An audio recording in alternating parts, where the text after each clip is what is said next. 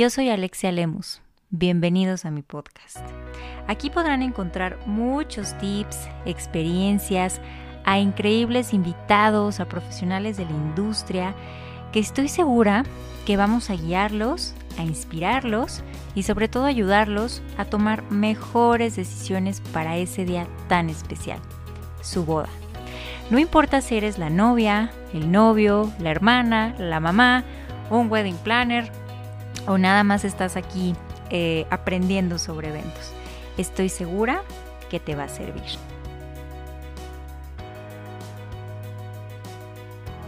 Bienvenidos al episodio número 10 del Gran Día Podcast.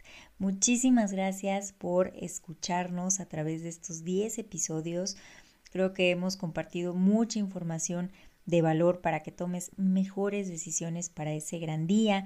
Hemos tenido invitados, entrevistas y hoy te presento un nuevo formato donde te doy en muy pocos minutos información de mucho valor. Entonces te pido que tengas lápiz y papel a la mano o las notas de tu celular porque estoy segura que te va a servir. Estos mini episodios que arrancan hoy y que me encantan y me emocionan y son como mini clasecitas, mini cátedras para ti, pues van a abarcar temas muy técnicos para tu boda. Si cuentas con un wedding planner, creo que estás del otro lado. Y si cuentas con un wedding planner también, pues puedes tomar en cuenta todo esto, pues para que eh, lo tengas en tu planeación. Y si no cuentas con uno, apunta absolutamente todo que te va a ser muy, muy útil. El tema de hoy me encanta porque yo creo que es por mucho la columna vertebral de cualquier evento. Hoy les voy a hablar sobre cómo elegir el venue ideal. Entonces, en nuestro glosario de eventos, venue quiere decir lugar de eventos. También se le conoce como sede, recinto o lugar.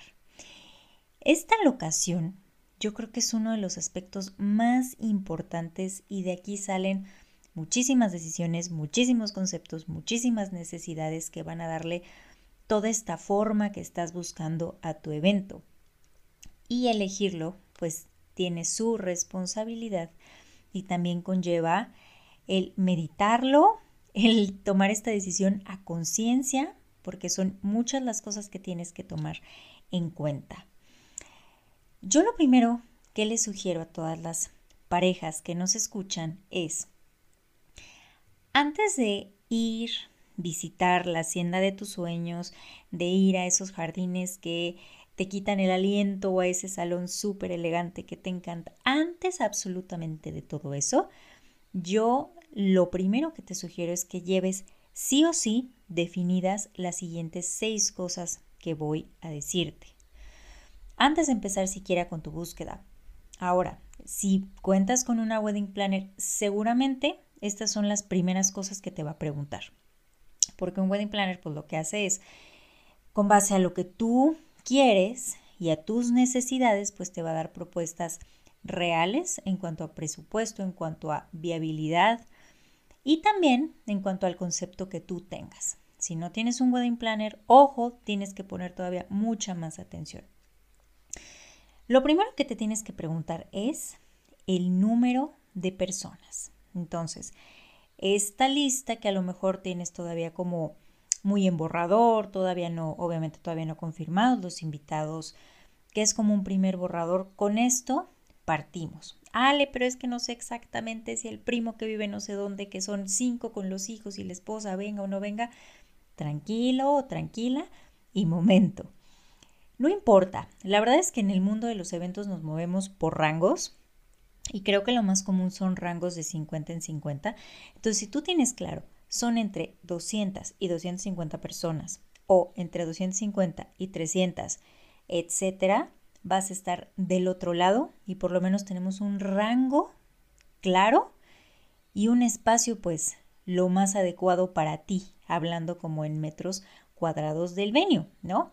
¿Por qué? Pues saber cuántas personas, pues para saber si caben o no caben o de plano consideres o saques de la lista algún lugar de ensueño que tengas tú. La segunda cosa que tienes que tener ya muy definida, de verdad suenan como cosas obvias, pero llegan a mí muchas parejas que no tienen fecha. Y yo, ¿cómo es posible que no tengan fecha? Y es que tienen como que todo armado, pero nada contratado aún porque les falta la fecha. Mi sugerencia es dedícale unos días al tema. Eh, vale la pena que tomen esa decisión pronto.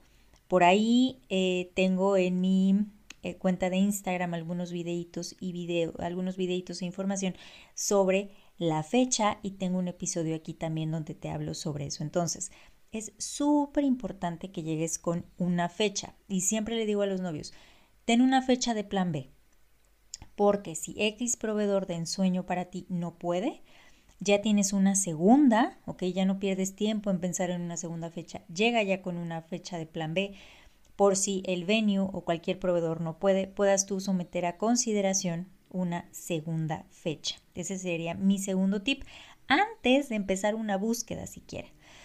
Tercer tip, el concepto de boda que quieras.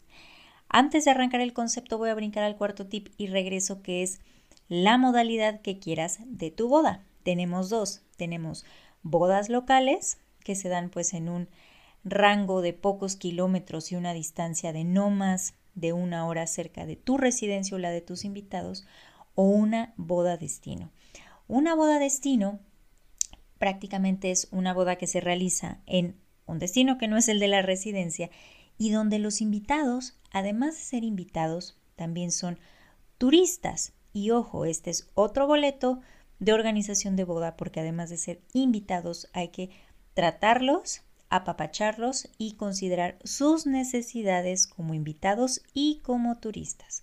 Entonces, si tú ya sabes que quieres una boda destino, la siguiente pregunta sería el concepto, ¿ok? ¿Quieres algo en playa? ¿Quieres algo en algún pueblo mágico? ¿Quieres algo en una zona de viñedos? Si fuera algo local, ¿te gustaría algo en un salón, en alguna hacienda, en algún jardín? Esto va a acotar muchísimo tu búsqueda, pero muchísimo. ¿Dónde lo busco, al Si tienes un wedding planner local, de preferencia, acércate a él. También hay muchos wedding planners que justo se dedican a hacer bodas destino y no tienen como una sede fija, pero tienen ya muy bien levantados muchos venues y muchas ciudades en el país o incluso en destinos eh, internacionales, ¿ok? Pero si no cuentas con un wedding planner existen ya plataformas. Está pues bodas.com, está Thank está website de una colega también, donde pues existen ya muchos venues con mucha información, con mucha experiencia y mi consejo es, ya que tengas como todo este diagnóstico que lo hayas hecho y elaborado con tu wedding planner o sin wedding planner, escojas un top 3.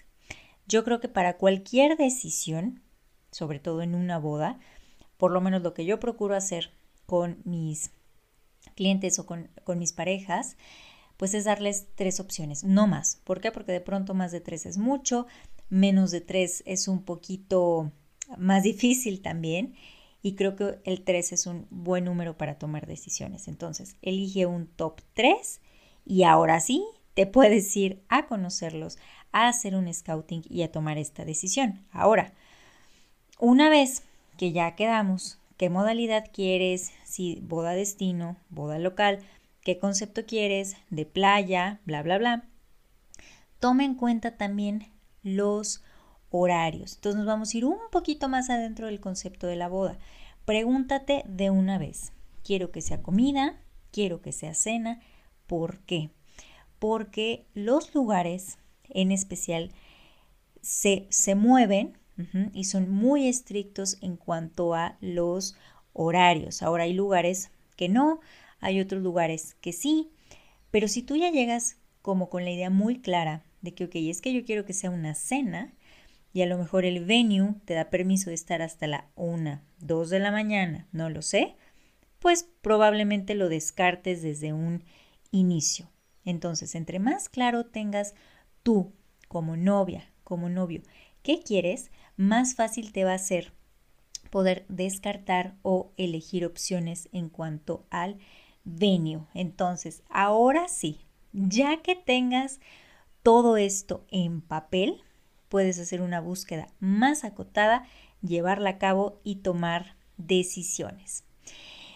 Voy a regresarme un poquito al tema de las bodas destino o de las bodas locales. Ale, es que no sé, no sé qué quiero, no sé qué se me antoja, qué es más fácil, qué es más difícil. Bueno, pues muchas parejas eligen justo un venue local o a pocos kilómetros, pues para facilitarse a ellos y a los invitados los traslados, contratiempos, incluso muchas eh, veces se decide pues un venue local también, pues con el presupuesto, ¿no? En cambio, existen otras parejas que buscan hacer bodas destino y la magia y a mí lo que me parece increíble de este concepto es que aprovechan un poquito este pretexto de la boda, pues para viajar y tomarse unos días con sus invitados en otra ciudad, cambiando el contexto o en un punto más lejano de su residencia. Pero, independientemente de que sea una boda destino o una boda local, yo te voy a compartir ahorita oro molido, oro de verdad molido, que es el formato que de manera personal yo utilizo cuando hago un scouting técnico con novios, con proveedores, pues para tener todo el radar del lugar, ¿ok? Que tienes que tomar en cuenta sí o sí. Y quiero decirte algo, en una boda nunca hay preguntas obvias, nunca hay preguntas obvias. Entonces voy a darte ahorita muchas preguntas que te paso para que puedas tú considerar en tu scouting o en tu diagnóstico del venue ideal. Y si tienes una wedding planner, pues yo te sugiero que también las tengas muy a la mano y muy anotados, pues para que se las pregunte. Seguramente él o ella ya tiene este tema considerado, pero pues para que estés enterado de esto. Lo primero que yo hago, lo primero que yo hago al hacer el scouting, ya cuando tengas tu top 3 y vayas a hacer estas visitas, es accesibilidad. Es lo primero que tienes que checar. Desde que tú pones en Waze o en tu GPS, bueno, me voy desde antes, desde que tú ves la ubicación en Facebook o en alguna plataforma o desde que te la envía tu wedding planner o no lo sé, desde ahí empieza tu experiencia y es tu ensayo de cómo lo van a vivir los invitados. Primera pregunta, ¿aparece o no aparece en el GPS para empezar? ¿No? ¿Está registrado o no está registrado el lugar? Una vez que vas en camino, mi sugerencia es que tomes tiempos. ¿Cuánto tiempo te tardas desde tu casa hasta el lugar? O si vas a tomar un avión desde el aeropuerto hasta el lugar o desde que te traslades y llegas a la ciudad, cuánto tiempo te toma llegar. Ve tomando nota absolutamente de todo. ¿Cómo es el camino? ¿Ok? Hay señalética, cómo se ve, hay terracería o no hay terracería, se entiende o no se entiende, hay algún punto de referencia para poder elaborar un croquis o no. Todas estas cositas tienes que tomarlas muy muy en cuenta porque si de pronto el lugar te quita el aliento y es el lugar de ensueño, pues vas a tener que hacer algo al respecto porque la misma experiencia que tuviste tú la van a tener multiplicada los invitados. ¿Por qué multiplicada? Porque no es lo mismo ir a un scouting con tiempo, eh, muy preparado o muy preparada o muy comunicado a ir como un invitado, ¿no? Con prisas, tratando de llegar y todo. Entonces va a ser súper importante que tomes en cuenta si vale la pena poner alguna señal, algún letrero que puedas tú mandar a hacer a alguien del staff para dar cierta indicación. Yo he tenido bodas en haciendas muy, muy bonitas, pero de pronto, como es muy, muy bonita y está en medio de la nada, pues tenemos que poner de verdad de repente arreglar un poco el camino y entonces tienes una pipa para la terracería, etcétera. Entonces, toma en cuenta la accesibilidad desde que sales de tu casa. Una vez que llegues al lugar, lo primero que tienes que preguntarte pisando ahí es ¿qué incluye? Ajá, el costo que te den o de qué espacios dispones. Ya te dije yo, no hay preguntas obvias en una boda.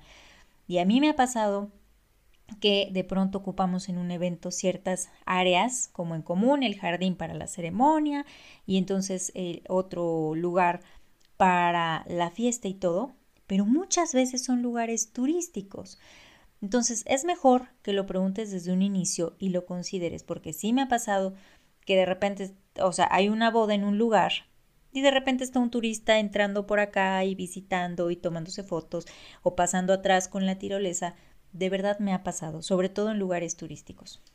Entonces, pregunten qué, o sea, qué, qué necesitan ustedes en cuanto a la locación, qué les pueden dar y si ustedes quisieran tener, por ejemplo, toda la locación, pues qué, qué requiere de ustedes, ¿no? O cuál, cuál sería el costo, qué se necesitaría.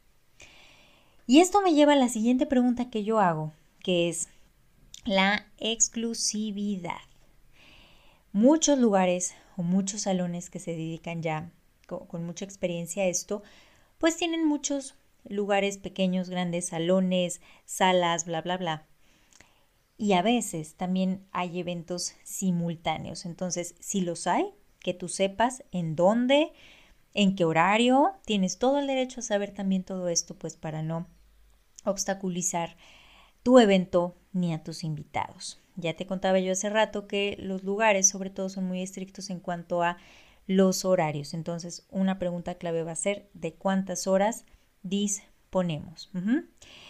Muchas veces, y por ejemplo, si se tratara de un lugar que tiene o que es muy completo, que tiene como su propia capilla, algún lugar lindo para la boda civil, si se llevará a cabo ese día, y el lugar de la recepción, muchas veces son lugares que como tienen ya la experiencia de tener eventos cada ocho días, cada ocho días, cada ocho días, son lugares ya muy habilitados para eventos.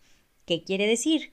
Que probablemente no necesites tú buscar sanitarios aparte, o que necesites tú poner una planta de luz, o que necesites tú habilitarlo de alguna manera, eh, por ejemplo, con luces para el estacionamiento, con luces eh, en lugares de paso con luz incluso arquitectónica en ciertos puntos. Hay lugares que ya están muy habilitados y hay lugares que no, que tal vez son nuevos o es muy típico que me pasa que habilitamos un lugar, como hay el jardín de tal, de tal, de tal lugar, o la hacienda que no es de eventos, pero la utilizan, ta, ta, ta, y la vamos a habilitar. Bueno, eso conlleva otro tratamiento. Entonces, otra pregunta que yo les sugiero hacer es, cuántos eventos tienen y literalmente escuchar. Pueden ustedes hacer la pregunta en lugar de cómo son los eventos aquí. No hay mejor experto en el lugar que el mismo propietario del lugar. Entonces, muchas veces por no escuchar, nos perdemos información importante, como, ah, mira, pues normalmente, como a esa hora hay mucho sol, entonces no lo sé, se estacionan acá, entonces yo lo que sugiero es tal y tal y tal y tal. Tómalo en cuenta. Por algo te lo dicen y por algo pues tienen ya mucho tiempo haciendo eventos. Si se tratara de un lugar que no está habilitado para eventos, vas a tener que tomar en cuenta sí o sí carpa, carpa o toldo o algo porque es casi que imposible yo no lo sugiero, pero para nada hacer un evento sin protección de sol, por si llueve, por si el frío, etc. Carpa vas a tener que tomar en cuenta Tema de sanitarios vas a tener que tomar en cuenta y tema de electricidad. Ahora, muchas veces, tal vez no tengas aún como eso definido, pero si estás buscando como una decoración en específica que incluya cuestiones aéreas o cuestiones como muy laboriosas, va a ser muy importante que tú reserves o apartes la hacienda por lo menos dos o tres días antes la hacienda, el jardín, lugar, lo que sea. ¿Por qué? Porque la verdad es que mucho del trabajo empieza días antes. Muchos proveedores empiezan a llegar, empiezan a instalarse para evitar pues la menor cantidad de movimientos ese día y evitar riesgos. Entonces va a ser súper importante que lo comentes porque en algunos lugares pues tiene un costo. Y lo mismo para el desmontaje. Saber desde un inicio cuándo tenemos que, que sacar todas las cosas o cuándo tiene que estar esto fuera. ¿Por qué te lo platico? Me ha pasado que hay lugares que venden también sus espacios en viernes, ¿no? Entonces de pronto tú tienes que montar alguna estructura, que entelar, que suspender cosas y pues tienes pocas horas para hacerlo. Entonces va a ser muy importante que lo platiques desde el principio. Así de importante va a ser también que te cuestiones un plan B. Muchos lugares tienen un lugar techado. Si se tratara, por ejemplo, de un evento en jardín, va a ser súper importante que digas, oye, si llueve, ¿qué hacemos? ¿O qué nos sugieres? O si pasa algo, ¿qué hacemos? Ah, mira, contamos con tal lugar. Perfecto, ya lo tienes como tú muy estudiado, ¿ok? Algo que también les quiero compartir, un súper, súper, súper tip, es que visiten el lugar como si fuera a ser la boda. Si la boda va a ser un sábado a las 3 de la tarde o el acceso va a ser a las 3 de la tarde o la ceremonia o lo que sea, mi sugerencia es que vayas. Por ahí les compartí en un video que en una plática con una wedding planner nos contaba que a ella le pasó que justo en el lugar, en la localidad donde estaba el tema como de la ceremonia y todo eso, la iglesia, pues se encontraba como en el centro de este pueblito, de esta localidad, y era justo el día y la hora del tianguis.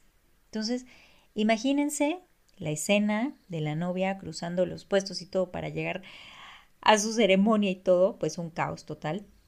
Entonces va a ser importante que también vayas a ver cómo está el lugar, cómo está la dinámica y qué está pasando, por ejemplo, un sábado a la una de la tarde o un sábado a mediodía. ¿Ok? Va a ser súper importante que veas qué está pasando o si hay algo que tengas que tomar tú en cuenta. De manera más técnica, pues yo lo que siempre hago en un scouting es luego, luego con ojos de proveedores checar dónde quedaría la cocina, se necesita algo extra, accesos de invitados y de proveedores. Va a ser también muy importante que lo tengas en cuenta porque si no las hay, vas a tener que encontrar la manera de solucionarlo y de cuidar mucho el flujo de entradas y salidas. Algo que tienen que tomar en cuenta también pues son las distancias y la comodidad. Tomen mucho en cuenta el tema de la comodidad para ustedes y para los invitados. Es decir, el ideal para mí de un venue es un venue que tenga todo. Un venue que tenga su propio lugar para hacer ceremonias, un venue que tenga su propio espacio para hacer alguna ceremonia civil, que tenga el tema de recepción, que, el que tenga el tema de hospedaje, de estacionamiento privado cerrado, que esté vaya a la vista o que no sea como muy difícil llegar o accesar, que tenga señal. También eso es algo muy importante. Para mí, eso es, híjole, súper importante para comodidad de todos. Entre menos traslados puedas tú y los invitados a hacer ese día, va a ser mucho más fácil. Ahora, si van a tener traslados, pues yo te sugiero también solucionarlo. ¿Cómo? Con un ballet parking, con un servicio de transporte o por lo menos con la información muy, muy, muy actualizada y muy, muy, muy específica. Muchos me preguntan, Ale, es que no sé si cabemos o si no cabemos. Bueno, te contaba yo, no hay mejor experto que el mismo propietario del lugar o el responsable del lugar para que te comparta eso, pero si tienes como que esa cosquilla o esa duda, yo lo que te sugiero es lo siguiente, existen muchas maneras de medir y hacer a escala la distribución de un evento para calcular pues que caben o no caben las personas, ¿no? Yo lo hago de manera personal con mi equipo, pues con una arquitecta y todo va a escala, todo va perfectamente medido y no te llevas sorpresas ese día. Pero de manera muy, muy rápida, por lo menos cuando voy a un scouting para ver si, si cabemos o si no cabemos, pues es calcular el número de mesas. Por lo general, cada mesa, por ejemplo, estas como vintage que se están usando, te quitan unos 12 metros cuadrados por mesa. Entonces, si tu evento fuera de 10 invitados, digo de, 100 invitados, probablemente ocupes 10 mesas, las multiplicas por la medida que te dije, que son los 12 metros cuadrados, y más o menos puedes ver en metros cuadrados qué capacidad necesitas mínimo sin contar la pista, el DJ, bla, bla, bla, y te puede dar una idea de si caben o no caben. Lógico, mi consejo es que te acerques a un wedding planner, que son expertos en esto, en distribución, en eh, capacidad y aforos, pues que te saquen de estas dudas.